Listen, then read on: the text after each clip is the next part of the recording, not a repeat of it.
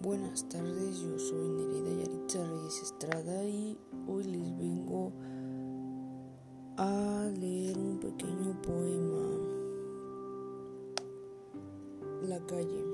Es una calle larga y silenciosa, ando en tinieblas y tropiezo y caigo, y me levanto y piso con pies ciegos las piedras mudas y las hojas secas, y alguien detrás de mí también las pisa.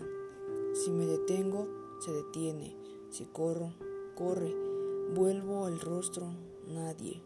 Todo está oscuro y sin salida, y doy vueltas en esquinas que dan siempre a la calle, donde nadie me espera ni me sigue, donde yo sigo a un hombre que tropieza y se levanta y dice al verme, nadie.